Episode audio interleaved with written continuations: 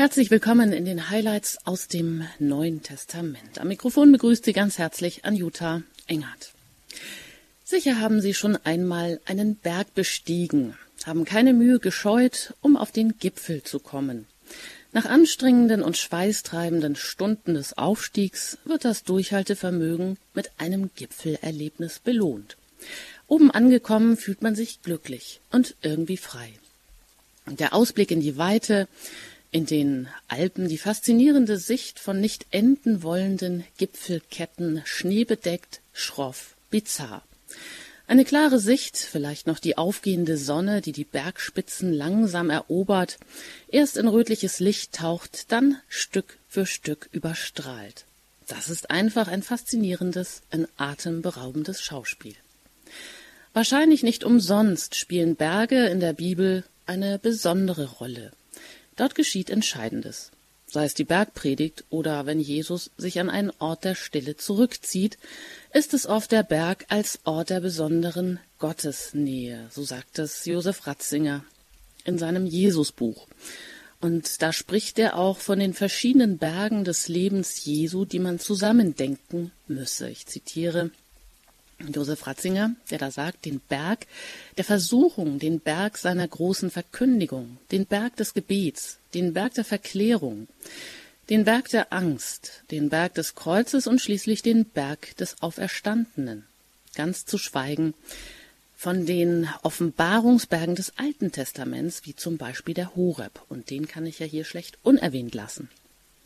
Ja, und wenn ich mich nicht verzählt habe, dann ist in diesem kurzen Anspann das Wort Berg schon sage und schreibe 17 Mal angeklungen. Und weiter geht es noch einmal mit dem Berg als Ort der Verklärung Jesu.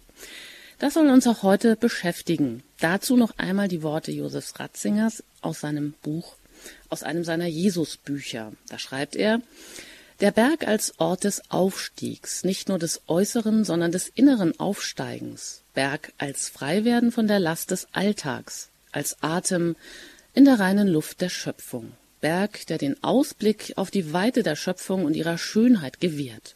Berg, der mir innere Höhe gibt und mich den Schöpfer ahnen lässt.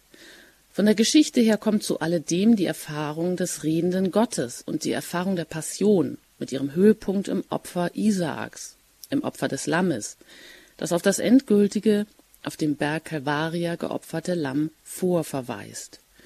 Mose und Elia hatten auf dem Berg Gottes Offenbarung empfangen dürfen. Sie stehen nun im Gespräch mit dem, der die Offenbarung Gottes in Person ist. Soweit das Zitat von Josef Ratzinger. Und da darf ich auch ganz herzlich begrüßen Pfarrer Ulrich Feller, mit dem ich jetzt hier verbunden bin aus Köln.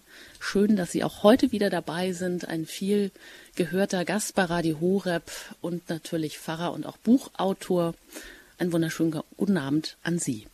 Hallo, guten Abend. Ja, ich weiß nicht, wie es Ihnen geht. Bedeuten auch für Sie oder haben Sie da schon mal sowas gehabt wie so ein Gipfelerlebnis, sei es ein wirkliches oder auch ja, beim Lesen der Heiligen Schrift, dass sie das so nachvollziehen können, dass eben die Berge in der Bibel wirklich eine besondere, hervorragende Rolle haben? Ja, ich kenne das durchaus aus eigenem Erleben. Wir sind früher, als ich noch Kind war mit der Familie, meine Eltern sind große Alpinisten gewesen, immer in die Berge gefahren, in die Schweiz und haben dort ausgiebig ähm, die Gipfel erobert.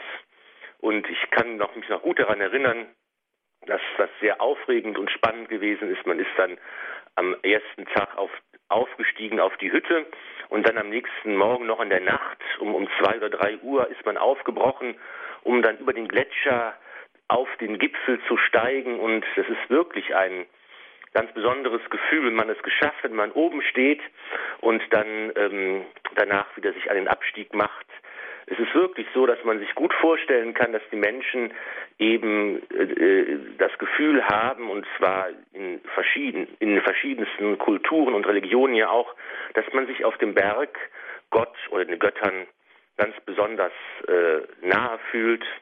Und ähm, Gut, die Berge der Bibel im Evangelium sind jetzt nicht die ganz hohen Gipfel, äh, aber es sind trotzdem Orte, an denen immer wieder die Begegnung zwischen Gott und den Menschen stattfindet. Ja, da habe ich also in Schwarze getroffen. Alle Achtung, dass Sie natürlich mitten in der Nacht da schon aufgestanden sind, dann hätten Sie das noch viel besser beschreiben können als ich. Ja, welche besonderen Erlebnisse man da hat, wenn man dann in die aufsteigende Sonne hineingerät. Naja, aber wir hier. Auch für die, äh, für die ganze Kirche, dass man nämlich dann gemeinsam geht. Also wir sind immer natürlich in der in der Gruppe gegangen. Man man seilt sich an, man wird man an an, an Seil äh, angebunden, dass man sich gegenseitig äh, Sicherheit gibt und ähm, muss und unter Umständen, je nachdem wie wie schwer der Weg ist, auch genau äh, Acht geben aufeinander, wo man hintritt, dass man nicht in eine Gletscherspalte hineinfällt. Und das finde ich ist eigentlich ein schönes Bild, diese Seilschaft, die sich gegenseitig hilft auf dem Weg zum Gipfel für die Kirche, die Gemeinschaft der Kirche. Wir bilden auch eine große Seilschaft, verbunden durch Taufe und Firmung. Und wir erreichen auch unser Heil und das ewige Leben nicht alleine, sondern nur in der Gemeinschaft, in unserer Seilschaft. Wir sind verantwortlich füreinander, wir gehen miteinander unseren Weg zu Gott. Ja, das heißt, wir sind ja auch hier, so wie wir hier bei Radio Horeb unterwegs sind, in den Highlights aus dem Neuen Testament, wo wir immer wieder uns Bibelpassagen vornehmen und die lesen, sie einladen, die auch mit uns zu lesen und Pfarrer Filler uns die dann erläutert, erklärt. Und da sind wir jetzt auch an der Stelle angekommen, wo die Jünger ja auch schon ein Stück des Weges mit Jesus gegangen sind, so weit, dass sie jetzt vielleicht verstanden haben oder verstehen können, wer Jesus denn ist. Das hatten wir so in der letzten Sendung, das Messias-Bekenntnis. Und heute steigen wir jetzt ein in die erste Leidensweissagung. Ja, und das hat vielleicht auch wieder Anlehnung an dieses Gipfelstürmen oder Erklimmen eines Gipfels. Das ist ja auch mit, ja, mit oftmals mit wirklich vielen Anstrengungen verbunden, Schweißtreiben. Das kann auch manches Leiden hervorrufen. Ja, aber hier geht es natürlich jetzt um das ganz existenzielle Leiden und da hören wir jetzt gleich mal rein bei Matthäus 16, Vers 21 bis 23. Und da heißt es, von da an begann Jesus seinen Jüngern zu erklären, er müsse nach Jerusalem gehen und von den Ältesten, den hohen Priestern und den Schriftgelehrten vieles erleiden. Er werde getötet werden, aber am dritten Tage werde er auferstehen. Da nahm ihn Petrus beiseite und machte ihm Vorwürfe. Er sagte, Das soll Gott verhüten, Herr, das darf nicht mit dir geschehen. Jesus aber wandte sich um und sagte zu Petrus, Weg mit dir, Satan, geh mir aus den Augen, du willst mich zu Fall bringen, denn du hast nicht das im Sinn, was Gott will, sondern was die Menschen wollen. Soweit die Worte aus dem Matthäusevangelium hier, das sind ja auch wieder harsche, krasse Worte, und wie gesagt, diese Stelle oder dieser Stelle ist ja das Messias-Bekenntnis vorausgegangen. Das haben wir uns letztes Mal angeschaut. Also wo Jesus seine Jünger fragt, für wen halten die Leute den Menschensohn und dann auch und ihr, also ihr Jünger, für wen haltet ihr mich? Und da haben sie ja gesagt, Herr Pfarrer Filler, eben Petrus, gibt die Antwort nicht aus eigenem Wissen, sondern aus der Gnade Gottes heraus, sagt er genau das Richtige. Du bist der Messias, der Sohn des lebendigen Gottes und darauf erteilt ihm Jesus ja dann die Vollmacht, seine Kirche auf ihm, auf diesem Felsen zu bauen und er gibt ihm auch die Schlüssel des Himmelsreiches und die Vollmacht zu binden. Könnte man jetzt sagen, dass Jesus hier so auf dem Höhepunkt seiner Lehrtätigkeit angekommen ist, also dass er jetzt die Jünger zur wahren Erkenntnis seiner Person gebracht hat und jetzt kann man ihnen auch zumuten, ähm, von seinem Leiden zu erzählen und was da ihm noch auf sie und auf ihn zukommt? Ja, wir sind auf dem Weg nach Jerusalem und nun ähm, werden die Jünger tiefer eingeführt in das Geheimnis der Sendung des Herrn. Sie müssen lernen und verstehen, was es damit auf sich hat äh, mit dem Willen Gottes und mit der Erlösung und dem Weg, äh, den Jesus geht. Und das ist ja etwas, was für uns natürlich selbstverständlich sich anhört, was aber für die damalige Zeit und für die Juden zur Zeit Jesu etwas ganz, ganz Fremdes gewesen ist. Da war eben natürlich auf der einen Seite schon die Erwartung, dass ein Messias kommen wird, dass der ja auch im, im Alten Bund bei den Propheten immer wieder angekündigt worden ist und dass dieser Messias das Reich Gottes aufrichten wird, wurde auch oft so gedeutet, dass er eben sich als politischer äh, Messias äh, äh, offenbart, der eben die Römer vertreibt und das Volk Israel zu neuer Blüte verhilft. Und da gab es eben ganz verschiedene Vorstellungen, aber keine Vorstellung war eigentlich äh, davon ähm, geprägt, dass der Messias eben leiden und sterben muss. Das war etwas, was jetzt ganz neu auch ähm, für die Jünger gewesen ist und wo sie sich natürlich auch erst gegen sträuben und wo sie gar nicht mit einverstanden sind. Eine ganz menschliche ähm, Reaktion. Es ist eben so, dass bei Christus ähm, auf der einen Seite die Messias-Vorstellung des Alten Bundes, aber eben auch die Vorstellung des Gottesknechtes, der stellvertretend für andere leidet, den wir bei Jesaja finden, dass auch diese Gestalt, diese Person äh, sich jetzt mit der Person des Messias verbindet bei Jesus und das ist eben der Lernprozess, ähm, den die Jünger durchmachen müssen und der beginnt, aber der sicher auch noch bis Ostern andauert, wo die Jünger eben das gar nicht, glaube ich, richtig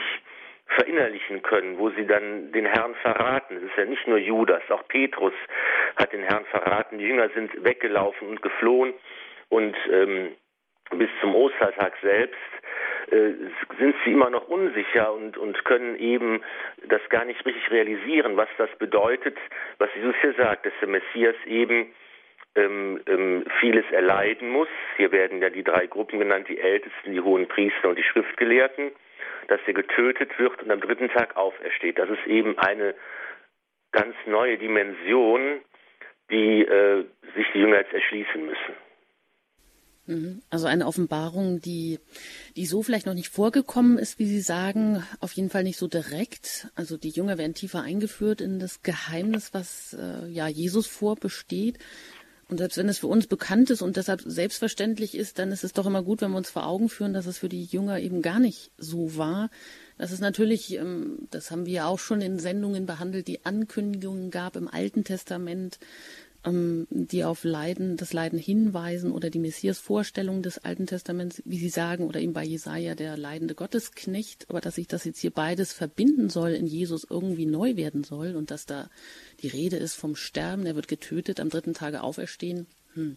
Das muss wahrscheinlich wirklich ganz, ganz befremdlich geklungen haben und gar nicht so, ja, man, wie Sie sagen, man, man sträubt sich eigentlich gegen das, was da passieren soll, weil man sich menschlich gesehen immer gegen Tod und Leid sträubt. Und dann ist es ja wieder Petrus, der hier das Wort ergreift, weil er, ja, diese Weissagung, wie wir die wahrscheinlich alle auch schrecklich findet. Und er kann das gar nicht ertragen, dass seinem Herrn dieses Leid jetzt geschehen soll. Er will es ihm direkt ersparen. Und, und das bringt er hier ins Wort. Nein, sagt er, das soll Gott verhüten. Aber er bekommt da keine genau. verständnisvolle Antwort. Nein, nein, im Gegenteil. Matthäus arbeitet das jetzt noch ein bisschen schärfer aus als im Markus-Evangelium zum Beispiel. Hier in direkter Rede. Petrus nimmt Jesus beiseite. Er macht ihm Vorwürfe. Das soll Gott verhüten, Herr. Das darf nicht mit dir geschehen. Und ähm, hier wird Petrus wieder, finde ich, also total ähm, für uns verständlich und menschlich eine ganz normale Reaktion, die wir auf das, auf die Ankündigung von Leid und Tod zeigen. Und ähm, aber Jesus reagiert eben entsprechend hart. Er äh, nennt ihn Satan, weg mit dir Satan. Wir denken hier äh, daran, dass Petrus zum Versucher wird, wie als Jesus in der Wüste war und dort gefastet hat, am, vor dem Beginn seines öffentlichen Auftretens, wo er auch vom Satan in Versuchung geführt worden ist. Petrus, der Fels der Kirche, wird nun zum Stein des Anstoßes für, äh, für Jesus und ähm, er sagt, deine durchaus vielleicht verständliche äh, äh, äh, Rede wird, äh, ist, drückt aber nicht das aus, was Gott will, sondern was die Menschen wollen und du willst mich zu Fall bringen, wenn du so sprichst hier. Und ähm, das ist eben eine ganz äh, wichtige Lektion auch für die Gemeinde, für uns heute auch, weil es immer darum geht, zu fragen, was ist der Wille Gottes für mein Leben und was ist nicht meine eigene Vorstellung und dass der Wille Gottes manchmal auch hart ist und für uns unerträglich zu sein scheint, das ist eben eine Erfahrung, die wir auch immer wieder machen können. Mhm. Also Petrus der Fels der Kirche, der jetzt hier zum Stein des Anstoßes wird und, und Jesus tadelt ihn ganz barsch und sagt, weg mit dir, Satan, geh mir aus den Augen. Also Petrus schlüpft sozusagen in die Rolle, wie Sie sagen, des, des Widersachers oder des Versuchers, der ihn irgendwie an seinem Auftrag hindern will. Ja, ist es vielleicht auch so, dass, dass ähm, wir das bei Anfechtung durch andere besänftigende Stimmen auch manchmal sagen, wenn uns jemand rät, uns lieber in Sicherheit zu bringen, als eben das Kreuz zu wählen, dass wir dann auch ähm, manchmal denken, ja, doch lieber den bequemen Weg äh, zu, zu wählen oder dass es da oft so, so Stimmen gibt, die sagen, oh nee, tu das besser nicht und so. Ja, das ist sicher eine Erfahrung, die wir alle schon auch gemacht haben dass es eigentlich unsere tägliche Aufgabe ist, uns durchzuringen, Ja zu sagen zum, zum Willen Gottes, zum Willen des Vaters. Und dass äh, wir immer wieder vor Entscheidungen äh, gestellt werden, soll ich diesen oder jenen Weg einschlagen?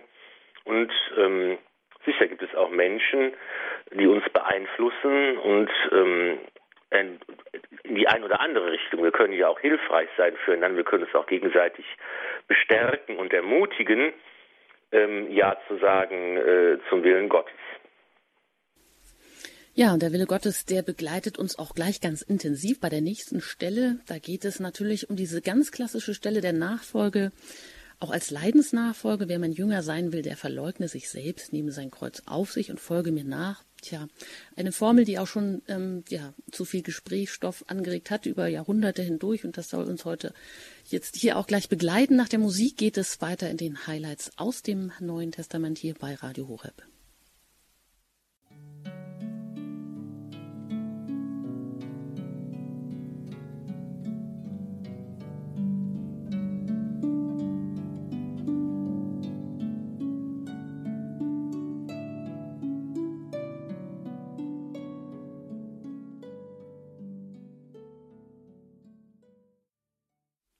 Sie haben eingeschaltet in der Sendereihe Credo, Highlights aus dem Neuen Testament. Ich bin Anjuta Engert und im Gespräch mit Pfarrer Ulrich Filler, der uns hier jeweils die Schriftstellen erklärt und auslegt.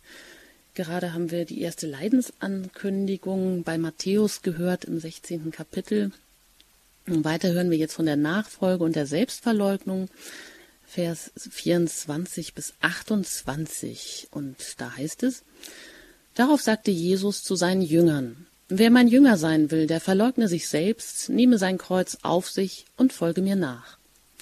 Denn wer sein Leben retten will, wird es verlieren. Wer aber sein Leben um meinetwillen verliert, wird es gewinnen. Was nützt es einem Menschen, wenn er die ganze Welt gewinnt, da aber dabei aber sein Leben einbüßt? Um welchen Preis kann ein Mensch sein Leben zurückkaufen? Der Menschensohn wird mit seinen Engeln in der Hoheit seines Vaters kommen und jedem Menschen vergelten, wie es seine Taten verdienen. Amen. Ich sage euch, von denen, die hier stehen, werden einige den Tod nicht erleiden, bis sie den Menschensohn in seiner königlichen Macht kommen sehen. Soweit die Worte geheimnisvoll am Ende klingen sie hier aus äh, dieser Stelle, Matthäus 16, also die Nachfolge Jesu ist Leidensnachfolge. Jesus fordert viel von seinen Jüngern, von seinen Freunden. Da könnte man natürlich erstmal fragen, was ist denn das eigentlich für eine Freundschaft? Kreuz ist ja erstmal so das Ärgernis, der Anstoß, stößt auf Unverständnis, das Symbol des Leidens, dass das nun zum, zum Symbol des triumphierenden Sieges oder hm, ja, des, der Christenheit halt werden soll. Eben schwer zu verstehen, warum muss wer sein Leben gewinnen will, es verlieren, Pfarrer Filler.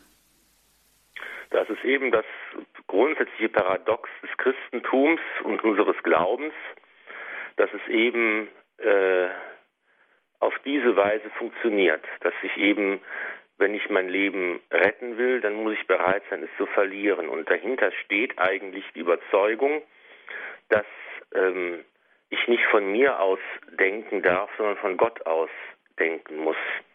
Also ich nicht ähm, dem ursprünglichen Impuls nachgebe und sage, wann geht es mir gut, was brauche ich für mich, was sind meine Bedürfnisse, die ich befriedigen möchte, was ist das, was ich ansammle und haben will in dieser Welt, Reichtum und Macht und ähm, Gegenstände und Dinge und Menschen, sondern ich muss von Gott her denken und soll fragen, was ist der Wille Gottes für mich und für mein Leben? Und ich muss eben bereit sein, ein Mensch zu werden, der sich selbst verleugnet. Das heißt, der sich selbst an die letzte Stelle stellt und nicht an die erste, der bereit ist loszulassen, der bereit ist, sich zu verschenken, der bereit ist, für andere zu leben, wie es Jesus getan hat.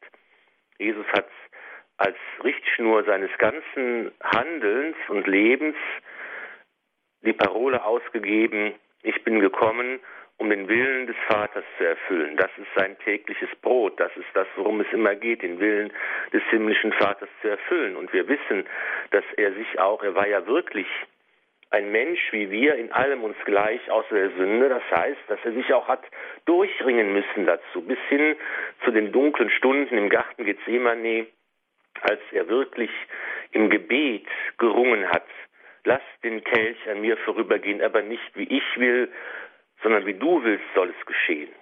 Jesus zeigt uns, dass es eben kein Sonntagnachmittagsspaziergang, sondern es ist eine existenzielle Angelegenheit, die uns den ganzen Menschen fordert und die auch schwer ist, die uns einiges abverlangt. Und ähm, aber es ist eben der Weg, der ähm, der der einzige Weg ist, äh, zu Gott zu gelangen. Und im Grunde genommen ist es ja auch so, dass wir in unserer kurzsichtigen Denkweise, wenn wir nur auf uns selbst schauen und auf unser äh, Wohlergehen schauen, dann blenden wir einfach aus, dass natürlich am Ende eines jeden Lebens der Tod steht, dass am Ende unser Leben vergehen wird, so oder so, und dass es eben darauf ankommt, zu erkennen, der Weg des Heiles, den Gott für uns ausgesucht hat, ist nicht, dass er einfach das Leiden, das Kreuz und den Tod aus der Welt fortnimmt, sondern dass er Mensch wird, um diesen Weg zu gehen, den Weg des Sterbens, den Weg des Leidens, den Weg des Kreuzes, den Weg des Todes, um auf diese Weise den Tod zu besiegen und zu überwältigen und uns dann zu helfen, diesen menschlichen Weg mit ihm gemeinsam zu gehen. Wenn wir also bereit sind zu sagen, ja, ich kann diesen Weg des Kreuzes gehen. Ich kann versuchen, ein Mensch zu werden, der sich selbst verschenkt, der bereit ist zur Hingabe und zur Selbstverleugnung. Ja, ich bin bereit, das Kreuz anzunehmen, wenn es Gott mir schickt. Dann weiß ich aber, dass ich das nicht alleine tun muss, sondern dass ich hier in der Nachfolge des Herrn stehe, dass ich ihm hinterhergehe, dass er mich begleitet auf meinem Weg und mir die Kraft gibt, diesen Weg auch zu gehen. Und dann wird dieser Weg nicht zu einer Sackgasse für mich werden und am Ende steht das Grab, sondern es wird ein Weg sein, der mir das Tor des Himmels öffnet. Hm, kann es denn sein, dass aber auch ähm, über Jahrhunderte vielleicht oder zu bestimmten Zeiten eben dieses dieses Motiv der Selbstverleugnung, was natürlich entscheidend ist bei der Nachfolge, dass das aber mal auch zu einseitig betont wurde und dass, wie es im Liebesgebot heißt, dann so die Eigenliebe gar nicht mehr vorkommt, sondern nur noch die Nächstenliebe. Und dass das dann aber auch bei vielen Menschen, die es dann gar nicht merken, ähm, in die Sackgasse führt, wenn sie sich gar nicht mehr um sich selber sorgen oder wenn sie also ein gesundes Maß an Selbstliebe äh, gar nicht mehr haben oder auch, ja, ich sage jetzt mal, die eigenen Reserven nicht auffüllen, dann kann man auch, wenn man nichts hat, kann man auch nichts weitergeben.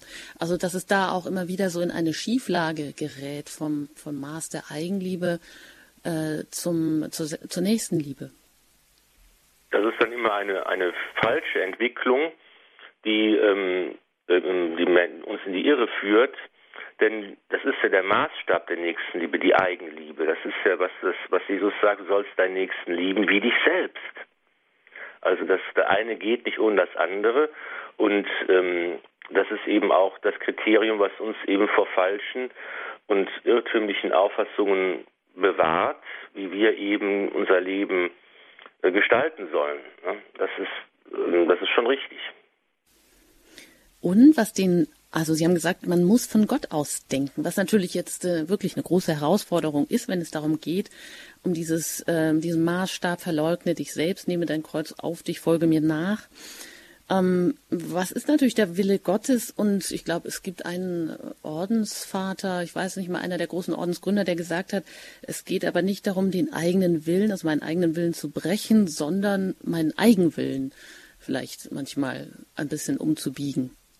Kann man ja, das so sehen? Es geht darum, dass was es tatsächlich das erste Gebot sagt, du sollst keine anderen Götter neben mir haben. Es geht tatsächlich um die Frage, wer ist Gott für mich? Und kann ich akzeptieren, dass Gott Gott ist? Und glaube ich wirklich an ihn? Wenn ich das tue, dann muss eigentlich die Konsequenz sein, dass ich ihn an die erste Stelle setze. Und das ist eigentlich die große Herausforderung gerade heute, wo wir ja nicht das Problem haben in unserer Gesellschaft und auch in der Kirche, dass ganz viele Atheisten auftauchen und sagen, es gibt keinen Gott, sondern dass die Menschen eher so eine Gleichgültigkeit Gott gegenüber haben, dass sie sagen, ja, es mag sein, dass es Gott gibt, aber das hat ebenso keine Konsequenzen für mein tägliches Leben. Und das ist, glaube ich, die erste und grundlegende Herausforderung zu sagen, du sollst den Herrn, deinen Gott lieben mit deinem ganzen Herzen, mit der ganzen Seele, mit all deinen Kräften. Und du sollst deinen Nächsten wie dich selbst. Das, ist, das sind die beiden Doppelgebote der, der Gottes und Nächstenliebe, der Dreh- und Angelpunkt unseres Glaubens. Und das ist tatsächlich die Herausforderung, mir vorzustellen, wenn Gott existiert und wenn er da ist, was heißt das dann für mich? Dann muss ich ihn tatsächlich an die erste Stelle setzen und ähm, muss versuchen, Jesus ähnlich zu werden. Das hat das der Prozess, der in der, das ist ja genau der Prozess, der in der Taufe begonnen hat. In der Taufe wurden wir zu Brüdern und Schwestern Jesu Christi. Wir wurden also in ein Verwandtschaftsverhältnis zu ihm gesetzt durch die Taufe und die Firmung. Das bedeutet, wir müssen ihm ähnlich werden. Ja, so wie in der menschlichen Familie Geschwister sich ähnlich sind, weil sie die gemeinsamen Eltern haben, weil sie äh, die gemeinsame DNA haben, weil sie vielleicht auch Ähnlichkeiten in den Gesichtszügen aufweisen. Genauso sollen wir, wie wir der Taufe und Firmung äh, zu Geschwistern des Herrn geworden sind, ihm ähnlich werden. Und dieses Christus ähnlich werden, das heißt ja im Grunde genommen dann so zu leben wie er, der gesagt hat, ich bin da, um den Willen des Vaters zu erfüllen. Wenn wir uns Kinder Gottes nennen und Gott als unseren lieben Vater anreden dürfen, dann muss es eben auch unser Bestreben sein, dass auch wir sagen, ich denke nicht von mir aus und schaue nicht auf mich, das eigene Ich muss eben klein werden, sondern ich schaue auf Gott, auf den Vater und frage, äh, was ist sein Wille und wie kann ich ihn heute erfüllen. Das heißt, um diese Stelle richtig zu verstehen, diese Stelle der Nachfolge und der Selbstverleugnung, braucht es doch immer noch einen, einen Kontext oder dass man das andere, was man jetzt hier vielleicht äh, isoliert betrachtet, äh, dass man eben auch mal das Gegenbild dazu sieht. Also das, was man hier jetzt erstmal sieht oder was einem vielleicht aufstößt, das stößt, das Ärgernis, das Symbol des Leidens, das äh, ein grausamer Gott, der dahinter stehen mag für all die, die jetzt nur diese Stelle sehen und vielleicht gar nicht diesen religiösen Hintergrund haben. Ähm, dass man da auch, wie Sie sagen, anderes mit in, hineinbezieht, das gesamte Bild Gottes oder zum Beispiel ja auch das Gleichnis vom verlorenen Sohn, ähm, das ja wieder eben diesen ganz barmherzigen Vater darstellt. Ähm, der verlorene Sohn, das ist ja eigentlich nicht, äh, sein Unglück ist ja nicht die Strafe des Vaters, sondern eigentlich die Folge, die Folge der Umstände, also die Folge der, der Sünde. Und äh, da kommt ihm hier so ein ganz erbarmender Vater schon entgegen ja, es ist nicht das, was Jesus äh, den Menschen verwurzeln will. Diese Herzensbotschaft letztendlich auch. Also die natürlich jetzt auch nicht frei ist von ganz klaren und ganz strikten Worten, aber es ist nicht auch so, dass Gott hier die Hindernisse eben auch der Jüngerschaft äh, wahrscheinlich eben voraussieht. Was kann uns alles daran hindern? Welche Versuchung, welche Bestrebungen, dass wir eben doch eher zur Bequemlichkeit neigen und Schmerzen oder Einsamkeit, Verlust oder Verleumdung natürlich lieber aus dem Weg gehen, ähm, und dass das eben in der Natur des Menschen auch ist, dass man das nicht unbedingt will. Also Selbstsucht, Selbstliebe oder Reichtum ist einem immer näher, als jetzt sich selbst zu verleugnen. Aber Jesus gibt ja hier auch einen Ausblick auf die Herrlichkeit Gottes, auf die Wiederkunft, aber auch auf die Vergeltung. Wie sind denn die abschließenden, die letzten Worte hier dieses, äh, dieser Textstelle gemeint, wo er dann sagt, ähm, einige werden den Tod nicht erleiden, bis sie den Menschensohn in seiner königlichen Macht kommen sehen, Herr Pfarrer Filler? Ja, übrigens ist das eine, ähm, eine Textstelle, die eine meiner ersten Erfahrungen in der Gemeindearbeit gewesen ist. Als ich noch Theologiestudent war, habe ich ein Praktikum gemacht, das war damals dann so vorgesehen, vier Wochen in einer Pfarrgemeinde und da habe ich eben dann einmal eine Frühschicht äh, gehalten in der Fastenzeit und da mit Jugendlichen. Und da haben wir diese Textstelle gelesen, wer mein Jünger sein will, nehme sein Kreuz auf und folge mir nach. Und da sagte eine von den Jugendlichen, die dabei war, vielleicht 16, 17 Jahre alt, das mache ich nicht. Das will ich nicht. Und ich war völlig perplex damals. Ich wusste überhaupt gar nicht, äh, damit umzugehen, aber dann, dass jemand eben diese, diese, diese Stelle liest und sagt, das will ich nicht. Man ist ja, wenn man damit aufgewachsen ist, wenn man damit groß geworden ist, das ist für uns eigentlich so selbstverständlich. Es sind Worte, die wir schon oft gehört haben und über die wir vielleicht auch manchmal gar nicht groß nachdenken. Und dann, wenn jemand jetzt da zum ersten Mal vielleicht mit konfrontiert wird und dann spontan und aus ehrlichem Herzen sagt, das mache ich nicht, das will ich nicht. Das war schon eine sehr spannende Angelegenheit und da ist das, was Sie gerade genannt haben, eben auch wichtig. Man muss es in einen Kontext stellen, man muss überlegen, was ist damit gemeint und man muss überlegen, äh, wie kann ich das denn auf die, auf die richtige Weise verstehen. Aber das ist natürlich schon äh, für mich sehr spannend gewesen. Und wie haben Sie denn da reagiert? Ehrlich gesagt, das weiß ich glaube ich gar nicht mehr so genau, ob ich versucht habe, was, äh, was zu sagen. Ich weiß nur noch, äh, das hat sich sehr tief eingeprägt, dass ich einfach total überrascht war und das zunächst auch gar nicht richtig einordnen konnte. Dass einfach jemand, aber im Grunde genommen ist es eine total berechtigte und menschliche, es ist die Reaktion der Jünger ja auch, die haben wir gerade von gesprochen, dass Petrus sagt, das soll Gott verhüten. Das ist genau das, genau dasselbe gewesen. Und das ist, ähm, bedarf eben äh, einige Anstrengungen und, und, und, und, und einer Hinführung. Das ist ja auch, was die Jünger machen, durchmachen. Sie werden von Jesus belehrt. Er erklärt ihnen, er führt sie in das Geheimnis ein. Es geht ja noch bis, bis zu den Emmaus-Jüngern, wo Jesus auch bei ihnen ist und wo er der, als Auferstandener und wo er ihnen erklärt, aus, ausgehend von, der, von den Propheten und dem Alten Testament, wie alles zusammenhängt und wie alles geschehen soll. Es ist eben so, dass dieser Weg der Erlösung, den Gott für uns ausgesucht hat, ein Weg ist, der auch uns, den auch wir kennenlernen müssen, der nicht auf der Hand liegt, der nicht der einfache Weg ist, sondern der eben ein menschlicher Weg ist. Aber da bedarf es eben der Erklärung und der Hinführung. Und hier ähm, beschließt Jesus nun dieses Wort von der Kreuzesnachfolge mit der mit, der, mit dem Spruch von dem Gericht, der Menschensohn wird in der Hoheit des Vaters kommen und äh, eben jedem vergelten, wie es seine Taten verdienen.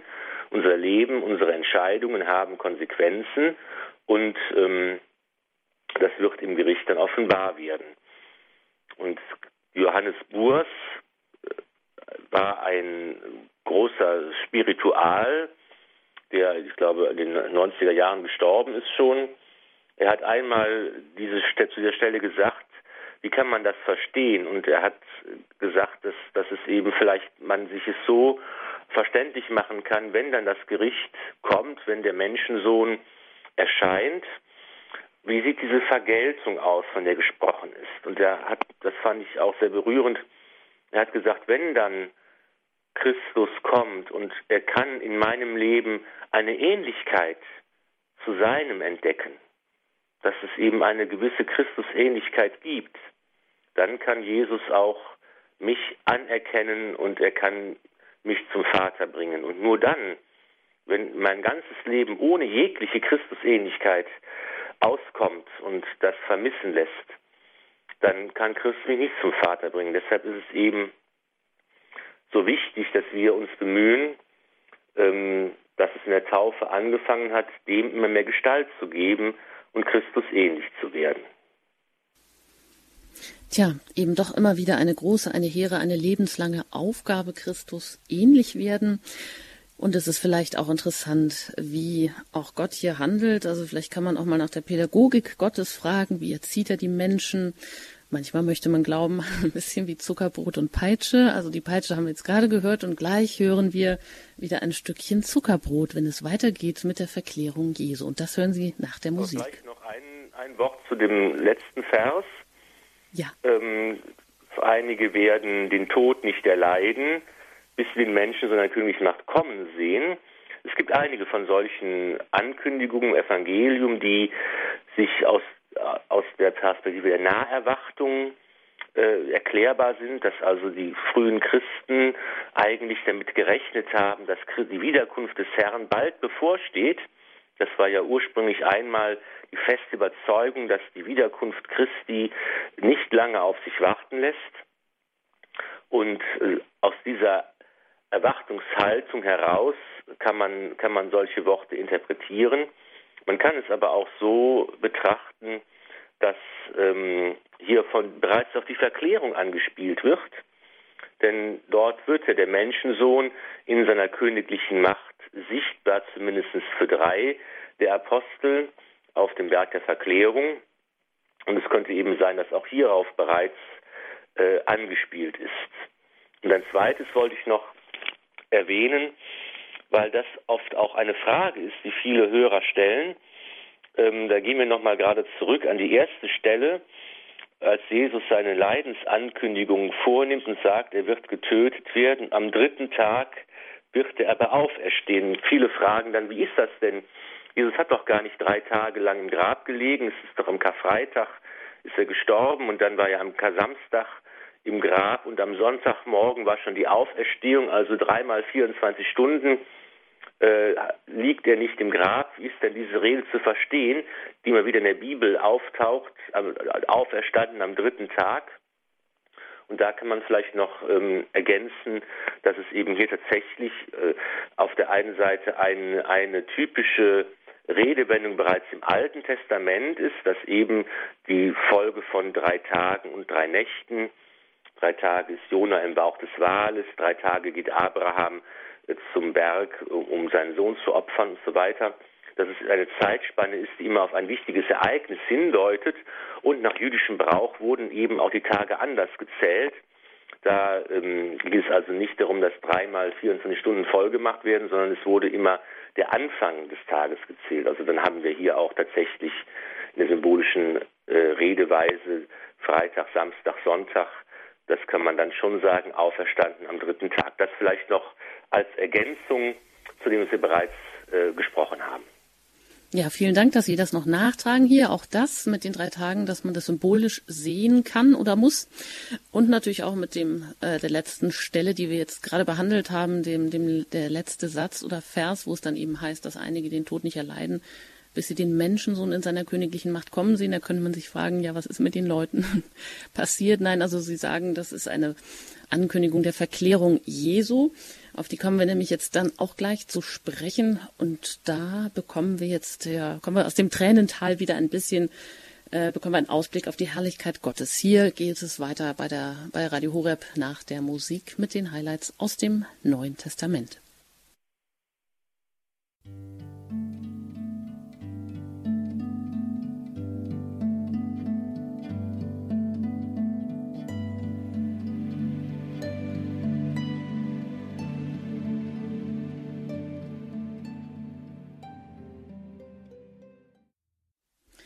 Bin im Gespräch mit Pfarrer Ulrich Filler. Mein Name ist Anjuta Engert. Sie haben eingeschaltet bei Radio Horeb in der Senderei Credo mit den Highlights aus dem Neuen Testament. Und wir hören jetzt die Verklärung Jesu bei Matthäus 17, 1 bis 9. Und da heißt es, Sechs Tage danach nahm Jesus Petrus, Jakobus und dessen Bruder Johannes beiseite und führte sie auf einen hohen Berg und er wurde vor ihren Augen verwandelt.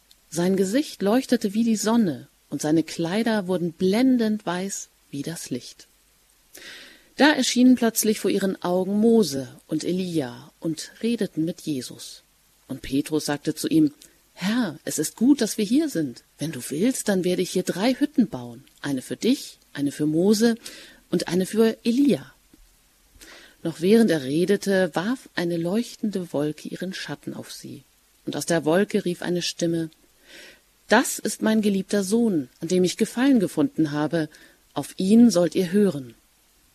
Als die Jünger das hörten, bekamen sie große Angst und warfen sich mit dem Gesicht zu Boden. Da trat Jesus zu ihnen, fasste sie an und sagte Steht auf, habt keine Angst. Und als sie aufblickten, sahen sie nur noch Jesus. Während sie den Berg hinabstiegen, gebot ihnen Jesus, Erzählt niemand von dem, was ihr gesehen habt, bis der Menschensohn von den Toten auferstanden ist. Soweit hier die Stelle im Matthäus-Evangelium von der Verklärung Jesu.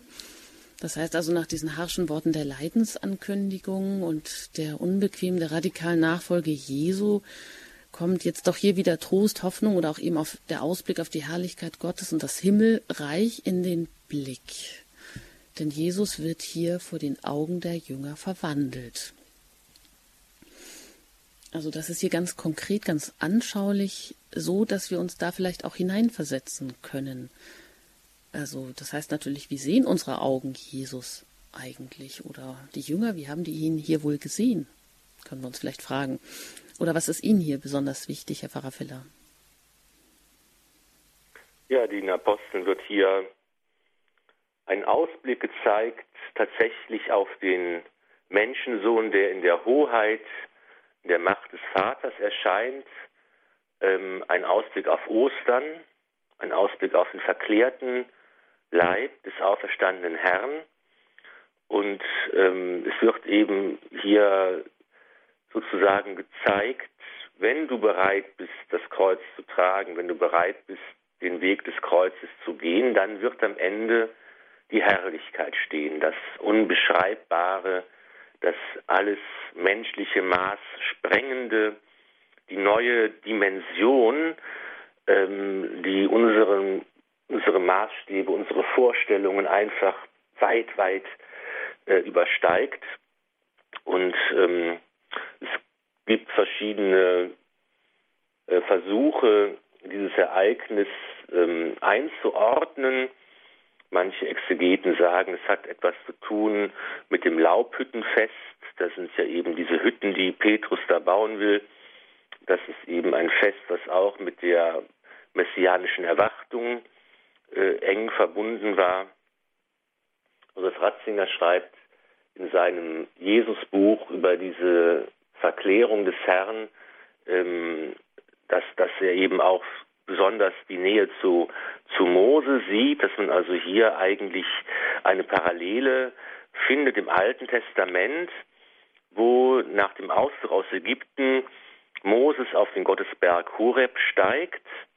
Hier steigt Jesus auf den Berg der Verklärung mit den Jüngern und wie bei Mose und bei Jesus ist eine Wolke im Spiel, die Wolke als Zeichen der Gegenwart Gottes. Bereits im Alten Testament ähm, kommt das, kommt, kommt dieses Symbol der Wolke vor.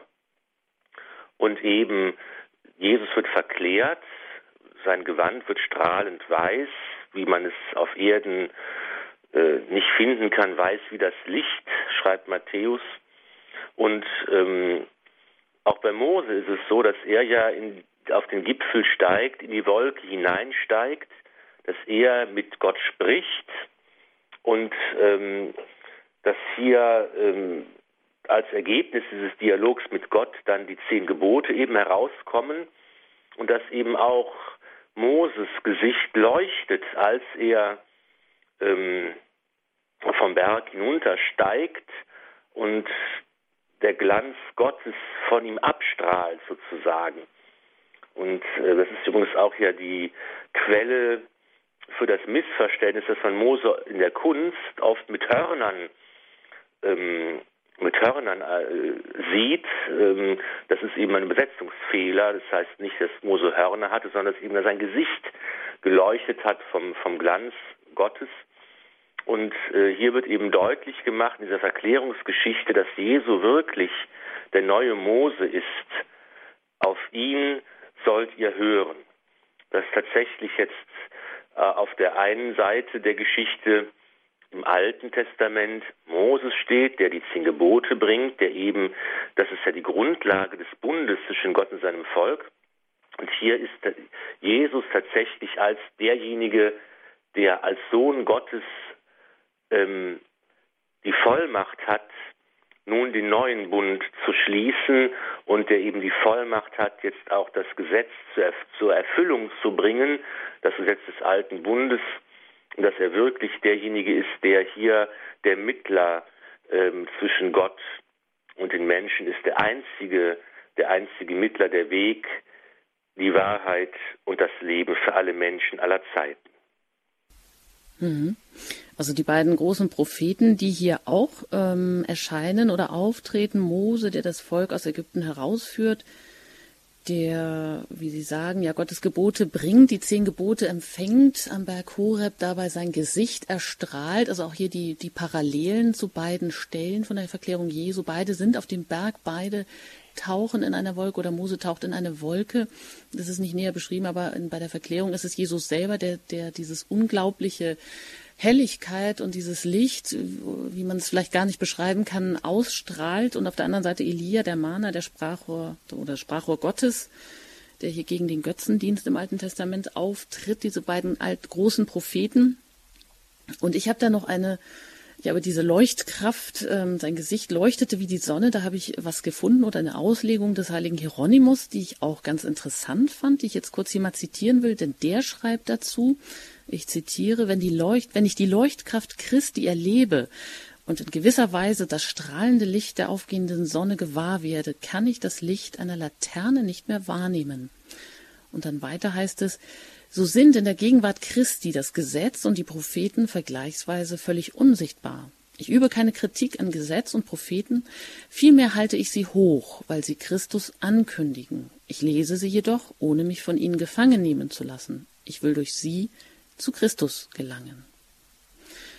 Also dieser Vergleich, äh, wenn Christus aufleuchtet, vielleicht auch in meinem Leben, dann kann ich eigentlich so eine Laterne nicht mehr wahrnehmen das ist vielleicht jetzt schwierig, weil auch hier das so ein bisschen paradox klingt. Mit der Laterne meinte also der Hieronymus die Propheten.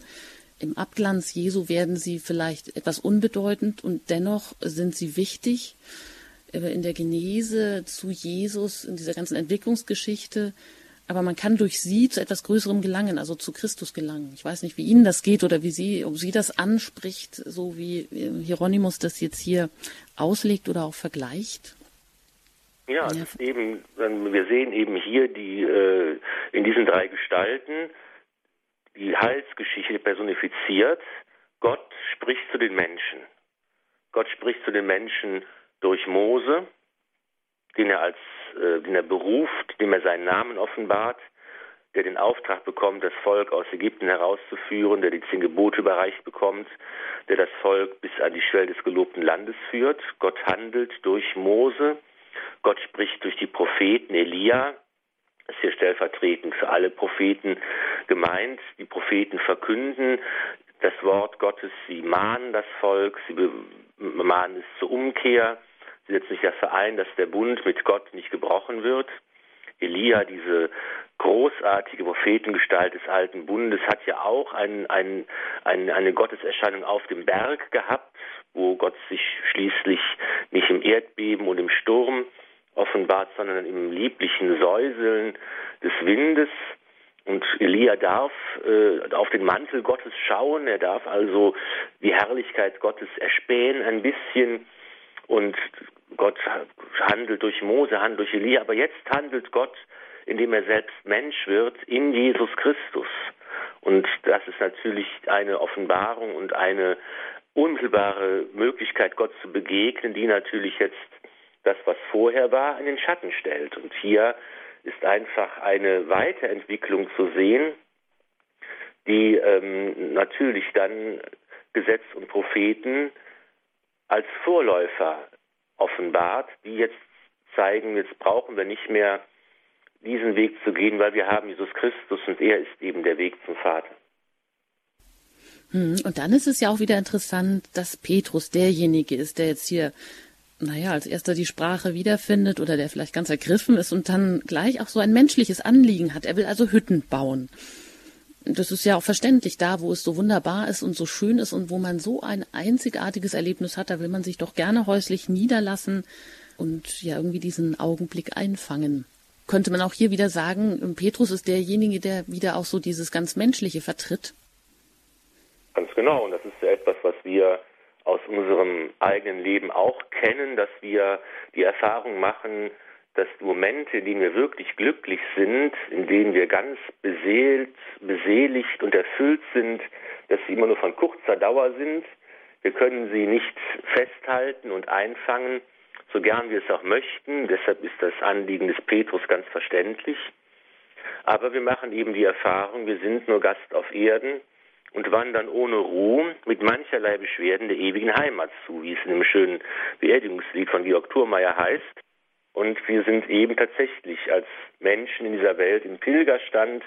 Wir sind unterwegs und können das Glück eben und ähm, die Seligkeit hier nicht dauerhaft für uns festhalten. Das Kreuz kommt irgendwann immer wieder uns in die Quere, ob wir wollen oder nicht. Und ähm, wir können immer nur eine Vorschau bekommen, eine Vorahnung haben von dem, was es bedeutet, in der ewigen Seligkeit zu leben, einen kurzen Moment, so wie es die Apostel hier auch erfahren. Und dann wissen wir, der Weg geht wieder weit, wir müssen den Berg hinuntersteigen und nach Jerusalem gehen, wo das Kreuz auf uns wartet. Hm. Ist denn dieses Erlebnis ähm, ein einzigartiges im Leben der Jünger, dass Jesus ihnen hier so erscheint, dass er praktisch die Auferstehung oder als, als Auferstandener vielleicht erscheint und das vorwegnimmt und Gott sich selbst ja auch in diesem, in dieser Verklärung zu Jesus als seinem Sohn bekennt? Also genau all das äh, vor seiner Leidensankündigung und auch dem Aufruf der Selbstverleugnung? Ja, es gibt natürlich verschiedene andere äh, Erlebnisse, die Jünger hatten, wo eben sie die Hoheit des Menschensohnes erlebt haben. Das denken wir an die Taufe im Jordan, wo auch ähm, Gott seinen geliebten Sohn offenbart, wo der Heilige Geist in Gestalt der Taube auf den Herrn herabkommt und auch hier die Stimme Gottes spricht.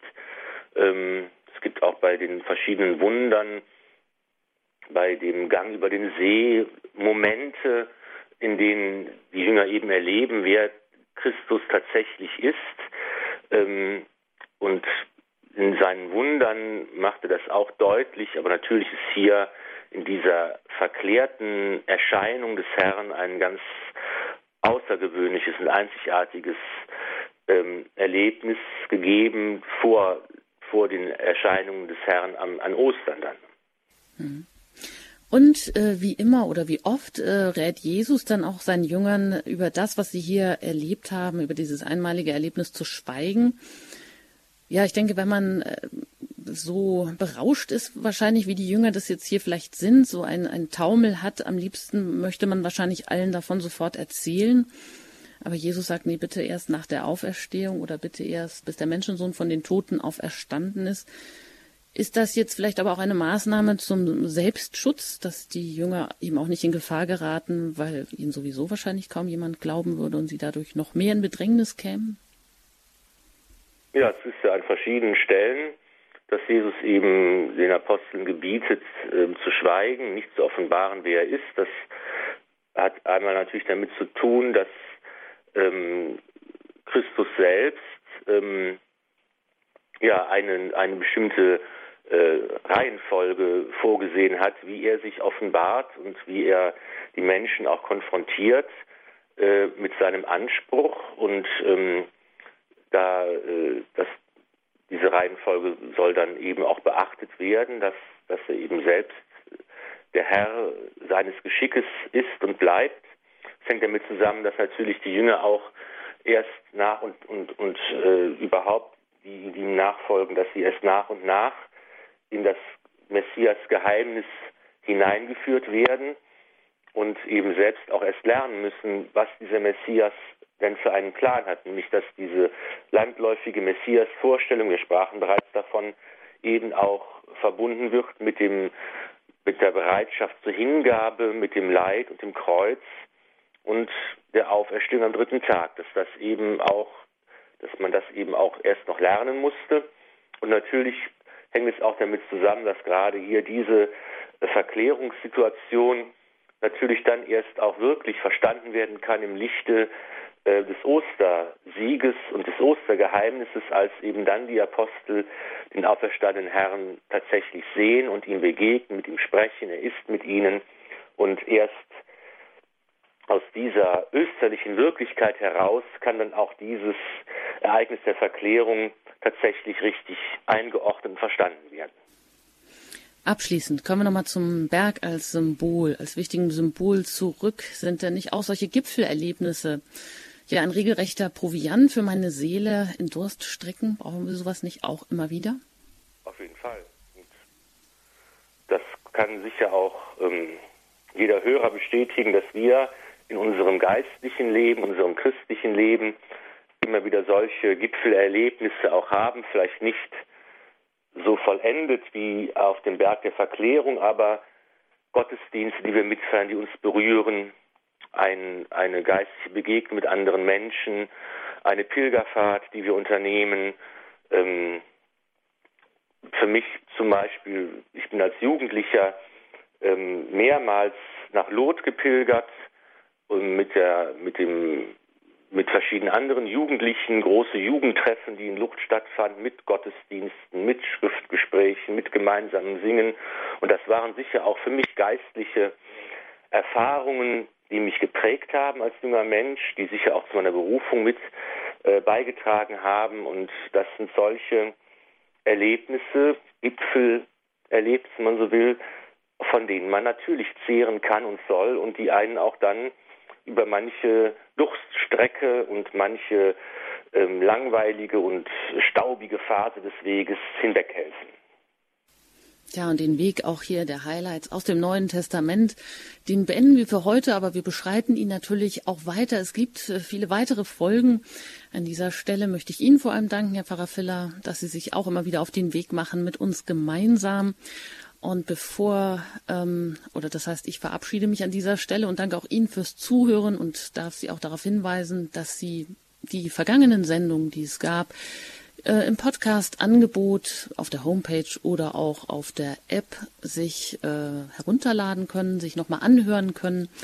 Sie können auch unsere erste Reihe, da ging es nämlich um die Highlights aus dem Alten Testament, als Buchformat erwerben. Beim FE Medienverlag, Pfarrer Filler hat das als Buch auch herausgegeben, was Sie auch als Sendung im Podcast nachhören können. Also einmal die Highlights aus dem Neuen, einmal aus dem Alten Testament. Bleiben Sie dran. Es geht dann bei Radio Horeb weiter mit dem Nachtgebiet der Kirche.